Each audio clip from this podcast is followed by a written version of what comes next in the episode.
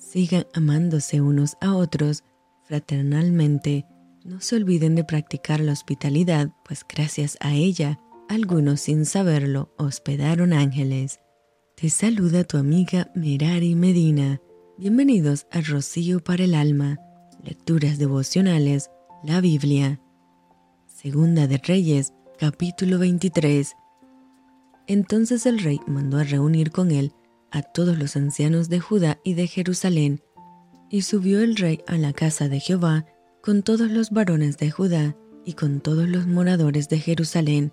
con los sacerdotes y profetas y con todo el pueblo, desde el más chico hasta el más grande, y leyó, y oyéndolo ellos, todas las palabras del libro del pacto que había sido hallado en la casa de Jehová, y poniéndose el rey en pie junto a la columna, hizo pacto delante de Jehová,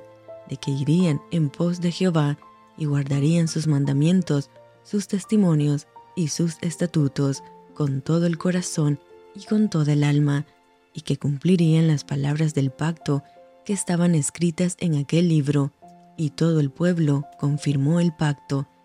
Entonces mandó el rey al sumo sacerdote Hilcías, a los sacerdotes de segundo orden y a los guardianes de la puerta, que sacasen del templo de Jehová todos los utensilios que habían sido hechos para Baal, para Acera y para todo el ejército de los cielos, y los quemó fuera de Jerusalén en el campo del Cedrón, e hizo llevar las cenizas de ellos a Betel, y quitó a los sacerdotes idólatras que habían puesto los reyes de Judá para que quemasen incienso en los lugares altos, en las ciudades de Judá y en los alrededores de Jerusalén, y asimismo a los que quemaban incienso a Baal, al sol y a la luna, y a los signos del zodiaco, y a todo el ejército de los cielos. Hizo también sacar la imagen de acera fuera de la casa de Jehová, fuera de Jerusalén, al valle del Cedrón, y la quemó en el valle del Cedrón, y la convirtió en polvo, y echó el polvo sobre los sepulcros de los hijos del pueblo. Además, derribó los lugares de prostitución idolátrica que estaban en la casa de Jehová, en los cuales tejían las mujeres tiendas para cera, e hizo venir todos los sacerdotes de las ciudades de Judá, y profanó los lugares altos donde los sacerdotes quemaban incienso, desde Geba hasta Berseba, y derribó los altares de las puertas que estaban a la entrada de la puerta de Josué, gobernador de la ciudad, que estaban a la mano izquierda, a la puerta de la ciudad, pero los sacerdotes de los lugares altos no subían al altar de Jehová en Jerusalén, sino que comían panes sin levadura entre sus hermanos. Asimismo, profanó a Tofet, que está en el valle del hijo de Inom, para que ninguno pasase su hijo o su hija por fuego a Moloch. Quitó también los caballos que los reyes de Judá habían dedicado al sol a la entrada del templo de Jehová, junto a la cámara de Natán Melech, eunuco,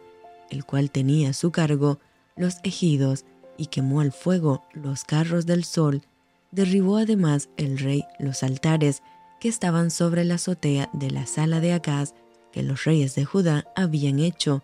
y los altares que habían hecho Manasés en los dos atrios de la casa de Jehová, y de allí corrió y arrojó el polvo al arroyo del Cedrón.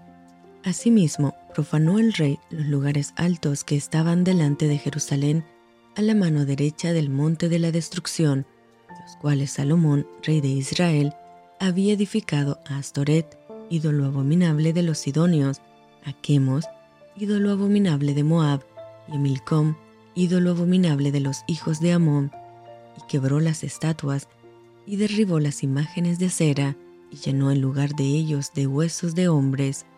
Igualmente, el altar que estaba en Betel y el lugar alto que había hecho Jeroboam, hijo de Nabat, el que hizo pecar a Israel, aquel altar y el lugar alto destruyó y lo quemó y lo hizo polvo y puso fuego a la imagen de acera. Y se volvió Josías y viendo los sepulcros que estaban allí en el monte, envió y sacó los huesos de los sepulcros y los quemó sobre el altar para contaminarlo, conforme a la palabra de Jehová que había profetizado el varón de Dios, el cual había anunciado esto. Después dijo, ¿qué monumento es este que veo? Y los de la ciudad le respondieron, Este es el sepulcro del varón de Dios que vino de Judá y profetizó estas cosas que tú has hecho sobre el altar de Betel. Y él dijo, dejadlo, ninguno mueva sus huesos. Y así fueron preservados sus huesos y los huesos del profeta que había venido de Samaria. Y todas las casas de los lugares altos que estaban en las ciudades de Samaria, las cuales habían hecho los reyes de Israel para provocar a ira, las quitó también Josías e hizo de ellas como había hecho en Betel. Mató además sobre los altares a todos los sacerdotes de los lugares altos que allí estaban, y quemó sobre ellos huesos de hombres, y volvió a Jerusalén. Entonces mandó el rey a todo el pueblo, diciendo, Haced la Pascua a Jehová vuestro Dios, conforme a lo que está escrito en el libro de este pacto. No había sido hecha tal Pascua desde los tiempos en que los jueces gobernaban a Israel, ni en todos los tiempos de los reyes de Israel y de los reyes de Judá. A los 18 años del rey Josías fue hecha aquella Pascua a Jehová en Jerusalén. Asimismo, barrió Josías a los encantadores, adivinos y terafines, y todas las abominaciones que se veían en la tierra de Judá y en Jerusalén, para cumplir las palabras de la ley que estaban escritas en el libro que el sacerdote Hilcías había hallado en la casa de Jehová.